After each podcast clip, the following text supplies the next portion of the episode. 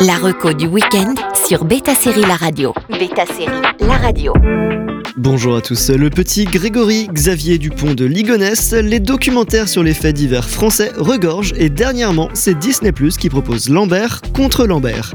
Pour les plus curieux et pour les enquêteurs civils, voici des affaires qui ont pu éveiller votre intérêt. C'est parti. On commence par Lambert contre Lambert au nom de Vincent sur Disney+. La bande-annonce est assez explicite et vous vous rappellerez peut-être aussi de ce procès qui a défrayé la chronique il y a quelques années. Lambert contre Lambert s'intéresse au cas Vincent Lambert sur le sujet de la fin de vie. Rappelons les faits, le 11 juillet 2019, Vincent Lambert meurt au CHU de Reims. C'est l'épilogue de plus de 10 années d'une saga familiale, médicale, judiciaire, politique et médiatique faite d'invraisemblables rebondissements jusqu'à la veille de son décès. À l'origine de cette histoire, un fait divers malheureusement banal, un infirmier de 32 ans, alors qu'il conduisait sur la route qu'il prenait tous les jours pour aller au boulot, se retrouve accidenté et dans le coma. Au terme d'une enquête de deux ans, Elodie Busuel, créatrice du documentaire et co-réalisatrice avec Vincent Trisolini, a interviewé 29 protagonistes, familles, amis, médecins, avocats, personnalités politiques, institutions religieuses, associations et journalistes. La mère de Vincent et sa femme se sont lancés dans une affaire juridique complexe à déterminer ce qu'est la vie et la mort. Au-delà de la famille, la France entière a été divisée et a choisi son camp dans cette histoire. Il a eu son accident sur une route qui prenait 4 fois par jour. C'était un accident grave. Donc euh, commence l'attente. Une longue attente qui va durer des années. On a été au bout. Au bout de tout ce que la médecine pouvait proposer. On continue avec Air Cocaine sur Canal+. Le 20 mars 2013, un jet privé sur le point de décoller de l'aéroport de Punta Cana en République dominicaine est arrêté par les stupes dominicains. À son bord, 26 valises remplies de 700 kg de cocaïne. Comme l'indique le sous-titre de l'affiche d'Air Cocaine, une affaire stupéfiante. Récapitulons. L'histoire débute en mars 2013 lorsqu'un avion Falcon 50 en provenance de Punta Cana est intercepté à l'aéroport de Saint-Tropez avec à son bord 700 kg de cocaïne. Les quatre passagers, tous français, sont arrêtés et incarcérés.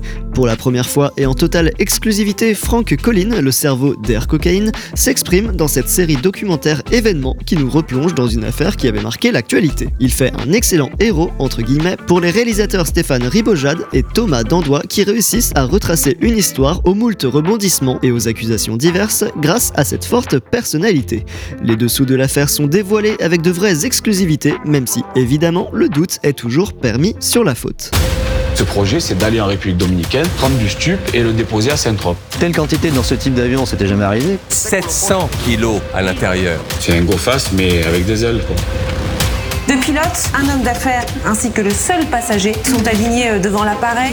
Je n'ai fait que mon travail et je suis innocent. On les a piégés en fait. Et on termine avec l'affaire Fourniret dans la tête de Monique Olivier sur Netflix.